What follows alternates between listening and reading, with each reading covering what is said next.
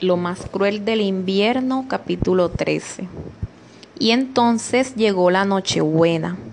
Me desperté con el sonido de unos golpes e inmediatamente sentí que todo mi cuerpo se tensaba con el mismo temor y agitación que había experimentado la noche anterior. Pero era Edith. La miré con verdadero alivio y creo que mi expresión la, la divirtió porque noté que se sonrojaba al sentirse observada con tanta atención. Debí estar muy cansado, señor, dijo la criada. Perdón, Edith. Olvidó apagar la lámpara, señor. Asentí con timidez, doblemente avergonzado tanto por la muestra de temor que debió notarse como por el desperdicio de aceite. Iré a traerle un poco de agua tibia, dijo levantando la jarra del lavabo.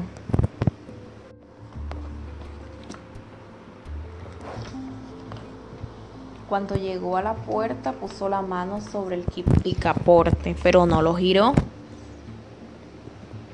Me miró mientras me desperezaba y bostezaba. ¿Ya se recuperó de su accidente, señorito Michael? preguntó. Tan solo fue un rasguño, estoy bien, gracias, Edith, contesté. Se sonrojó y salió a prisa de la habitación. Tan pronto se fue sentí frío y no perdí tiempo en vestirme y bajar a desayunar. Comí con la mirada fija en la cortina que colgaba al otro lado de la habitación y tan pronto hube terminado no resistí la tentación de caminar hacia allí para moverla y revelar el retrato. Mi corazón se paralizó cuando lo hice aunque era una casi reconocible, saludable y elegante versión de la mujer que había visto afuera la noche anterior, claramente era la misma persona. La vivacidad y el vigor representados en la pintura eran completamente diferentes de la cosa sin vida que deambulaba por los pantanos. ¿Qué quería conmigo? ¿Qué podía querer conmigo? Caminaba de vuelta a mi habitación después de desayunar cuando Charlotte se deslizó desde las sombras que rodeaban la puerta que llevaba a la torre de Sir Stephen. Lucía un vestido de terciopelo verde profundo, como del color del musgo húmedo. Michael, dijo con una sonrisa cálida. Sí, Charlotte, Sir Stephen quiere hablar contigo. Ah, sí, sí dijo Charlotte, quiere hablar contigo en privado. Está en su estudio esperándote, te llevaré. Asentí, pero de pronto estaba sin palabras.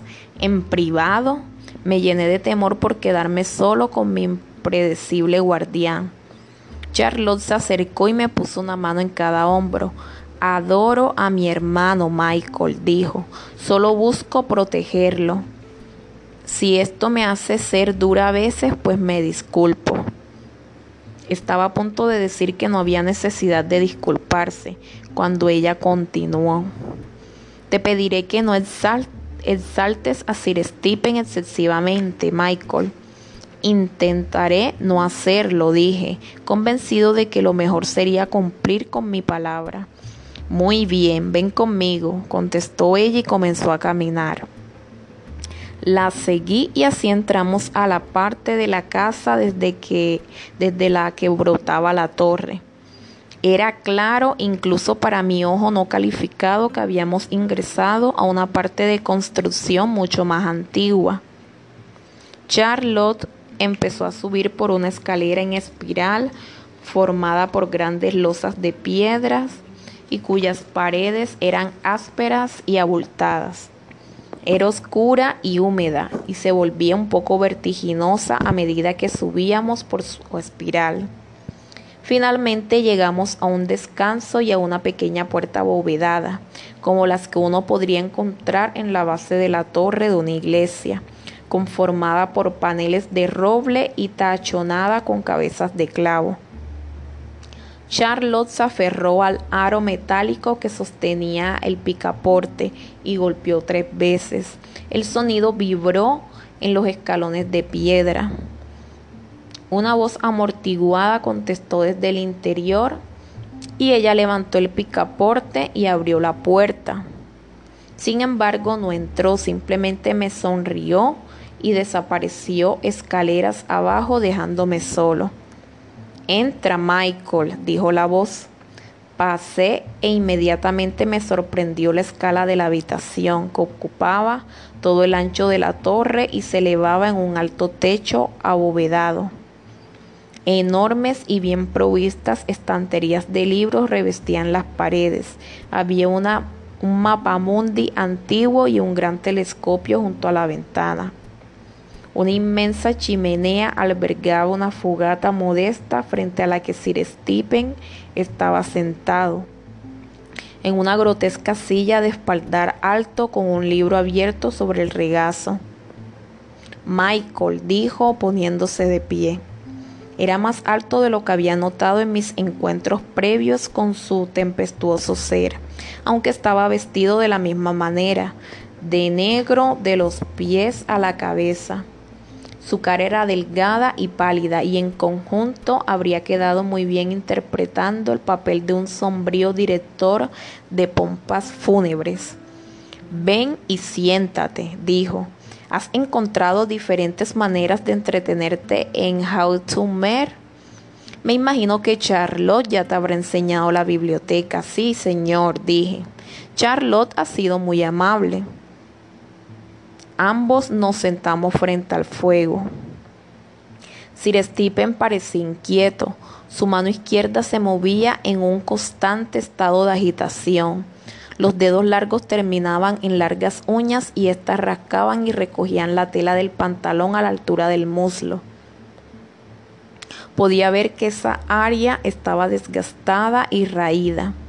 Su mano derecha hacía viajes ocasionales al otro lado y agarraba la caprichosa mano por la muñeca en un intento por detenerla.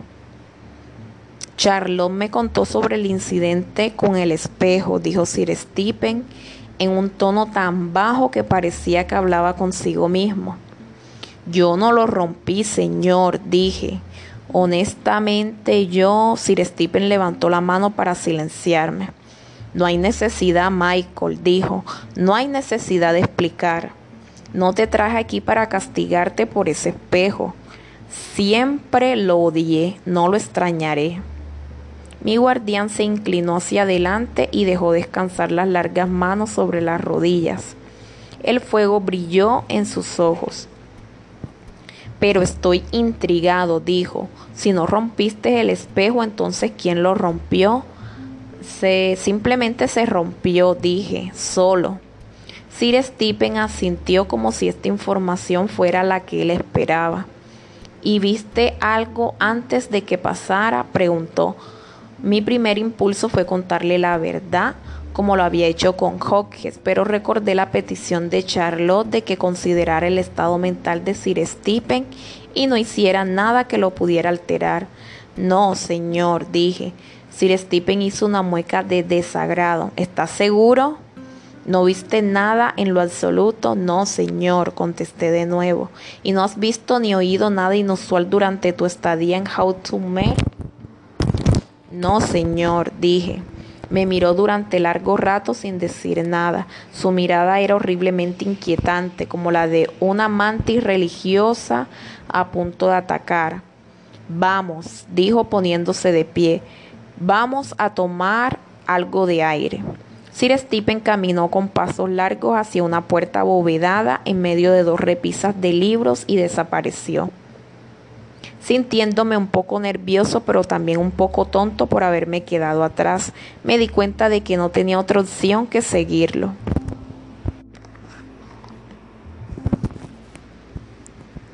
La puerta ocultaba otra escalera que subía. Las paredes y los escalones en espiral eran de ladrillo, tan pequeños que apenas había espacio para apoyar el pie completo sobre ellos. Tuve que subir casi de puntillas. Una puerta de madera me recibió en la cima y al abrirla pude ver que estábamos en el tejado de la torre. Sir Stephen estaba de pie frente al borde almenado y miraba hacia abajo. Caminé en su dirección para acompañarlo y él se quedó viendo fijamente, como si se hubiera olvidado de mí. Tenía puesto un par de anteojos extraños y redondos. Eran de un tono azul profundo, no podía verle los ojos. Él se dio cuenta de que los buscaba. He desarrollado una aversión a la luz, dijo al ver mi expresión. ¡Qué vista! No, Michael. Debo confesar que era impresionante. El terreno era tan llano por kilómetros a la redonda que la vista parecía infinita y el horizonte tan blanco como un océano congelado. Parecía como si estuviéramos sobre la cofa de un barco atrapado en el hielo. Mis antepasados construyeron esta casa por su valor estratégico. Los pantanos y el foso la protegen. Pero ello hace que la casa no sea muy hospitalaria. Nací aquí, continuó. Jugaba en el jardín cuando era niño. Mi hermana y yo corríamos por toda la casa cuando mi padre no estaba. A veces había risas, incluso felicidad. Intenté sin suerte imaginarme a Sir Stephen y a Charlotte como niños sonrientes y felices. Solía jugar con Hodges, dijo mi guardián, con una ruidosa risotada. Imagínate eso, éramos inseparables. Todavía lo somos, espero, aunque las cosas han cambiado entre nosotros. Pero es un buen hombre, Michael. No dejes que ese exterior brusco te haga pensar lo contrario. Nunca lo he dudado, respondí, aunque eso no era del todo cierto. Charlotte también solía jugar con nosotros, creo que con creo, continuó Sir Stephen, cediendo a los recuerdos. Se quitó los anteojos y se frotó los ojos en un intento por recordar. No, no, dijo, volviendo a calzarse los anteojos, no me acuerdo. Dirigió la mirada hacia el jardín. Ah, Charlotte, dijo, ¿dónde estaría yo sin su fortaleza? ¿Dónde? Ella es demasiado dedicada, me parece. Se cree que no puede dejarme y sin embargo me preocupa que yo le haya impedido disfrutar de las alegrías de la vida, un esposo, una familia. Con estas palabras la sonrisa de Sir Stephen desapareció y él se dirigió hacia el otro lado de la torre, dándome la espalda mientras miraba hacia los pantanos. El cielo era ahora de un gris ominoso y el viento se sentía frío. Tenemos mucho en común tú y yo, Michael, gritó sin darse vuelta. Señor, dije yo, preguntándome cómo habría llegado a tal conclusión. Ambos hemos enfrentado grandes tristezas, dijo. Yo también perdí a mi madre cuando era relativamente joven y pensé que jamás volvería a sentir un dolor así hasta que perdí a mi querida esposa. Se dio vuelta para mirarme cuando me acerqué. Su largo rostro se veía aún más pálido contra el cielo oscurecido y sus anteojos creaban la ilusión de ocultar unas cavidades vacías. Ella era una criatura tan adorable, dijo, tan afectuosa, tan feliz. Pronunció la palabra feliz con la misma entonación con que se pronunciaría el nombre de una especie exótica parecía tener una fuente inagotable de, felicidad y por un tiempo yo no sentí el abatimiento que había marcado mi juventud. Pero toda felicidad es finita, Michael. No necesitaba que me lo recordaran. Sir Stephen dirigió su vista hacia las almenas y subió la mirada al cielo, como si buscara algo. Sacó una pequeña botella del bolsillo, removió el tapón y tomó un trago. Láudano, dijo, mientras se guardaba la botella otra vez en el, bolsillo. El doctor Duchain no lo aprueba, pero el doctor Duchain puede irse al infierno. Sir Stephen observó por un momento el suelo bajo de sus pies y luego me volvió a mirar. ¿Tú duermes, Michael? Preguntó de repente. ¿Qué quiere decir, señor? Pregunté un poco confundido. Yo casi no duermo, dijo. Se me acercó un poco más, tambaleándose. Ellos creen que estoy loco, ¿sabes? Porque oigo cosas, pero tú también oyes cosas. ¿No es así, Michael? Y fue en ese momento, a pesar de las peticiones de Charlotte, que de repente entendí que Sir Stephen merecía saber la verdad. Sabía lo que era que no creyeran en uno y parecía injusto fingir que yo tampoco oí esos ruidos. Sí, señor, dije. Sir Stephen sonrió. Gracias, dijo, gracias. Tan parecido a tu padre. Me miró de una manera extraña, pude ver mi reflejo en sus anteojos. Se ha escapado, ¿sabes? dijo en un tono confiado. Solían ser simples ruidos.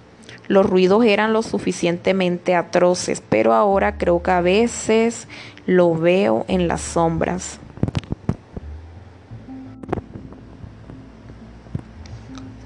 Hubo un ruido repentino, como de pasos, como si un niño hubiera corrido por el tejado, y Sir Stephen se encogió debido al pánico. Casi pude ver su corazón latiendo debajo del abrigo. Uno o dos copos de nieve flotaron en la brisa fría. Estaba a punto de contarle a Sir Stephen que había visto el fantasma de Lady Clarendon cuando él me agarró del brazo. Pensé que me aliviaría saber que no estoy loco, dijo, saber que alguien más puede compartir estos horrores conmigo. Pero ahora que sé que son reales me asustan mucho más. La locura ahora casi me parece atractiva. Río y me, río y me atrajo hacia él. ¿Qué dices si saltamos, Michael? ¿Qué dices? Me sacudí para soltarme y él sonrió mientras trepaba para quedar de pie en el borde. Entonces, ¿solo yo? dijo mirándome por encima del hombro mientras se balanceaba en la cornisa. Vi lo que pretendía hacer. No, grité. Mi padre murió para salvarle la vida. No se atreva a desperdiciarla. Me sorprendí por la vehemencia de esas palabras y pareció como si mi voz hubiera dividido el frío aire con el chasquido de un látigo. Sir Stephen respiró profundamente, dejó caer la cabeza entre los hombros y descendió. Yo tenía lágrimas en los ojos, pero eran más de rabia que de tristeza. Tienes toda la razón, por supuesto, dijo Sir Stephen. Tu padre era un hombre muy valiente, era un buen soldado, era bueno en combate y se preocupaba por sus hombres. Yo era un pobre oficial, como te podrás imaginar, Michael. Estaba ahí solo para complacer a mi padre. ¿Cuántos hombres habrán muerto por mi incompetencia? Hubiera sido mejor para todos si la bala que le dio a tu padre me hubiera dado a mí. Yo no tenía ánimos para discutir ese pensamiento, pues parecía resumir con exactitud mis sentimientos sobre el asunto. Ahora la nieve caía continuamente en copos grandes y gruesos. Pero de alguna manera debo compensarlo, dijo, mirándome con sinceridad. Fruncí el ceño preguntándome si se trataría de otro episodio de locura. Quería desesperadamente alejarme de ese extraño hombre. Estaba a punto de excusarme cuando Sir Stephen juntó las manos en un ruidoso aplauso. Adelante, Michael, vete, dijo pasándose una mano por el pelo lacio y blanco, mientras los copos de nieve que caían se posaban sobre su abrigo. No te retendré más. Con eso me dio la espalda y se quedó de pie mirando al horizonte una vez más. Su delgada y negra figura por un momento pareció la de un escarabajo apoyado en las patas traseras. Me pregunté si pensaba saltar, pero esa locura en particular pareció desvanecerse y ahora daba la impresión de estar tranquilo. Lo dejé y regresé por las escaleras estrechas. Me encontré con Charlotte a punto de subir dando golpecitos en la pared de yeso con las uñas.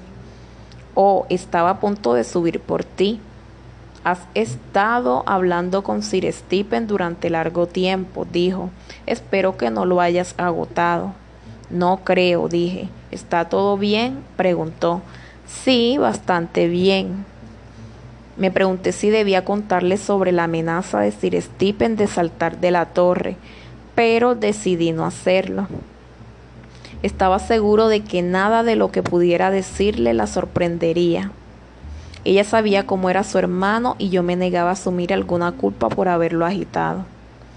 Además, sentí una repentina avalancha de simpatía por ella y no, no deseaba preocuparla más. Bueno, entonces excúsame, Michael. Me hice a un lado para que ella subiera las escaleras hacia su hermano. Regresé ansiosamente a mi habitación y al calor del fuego.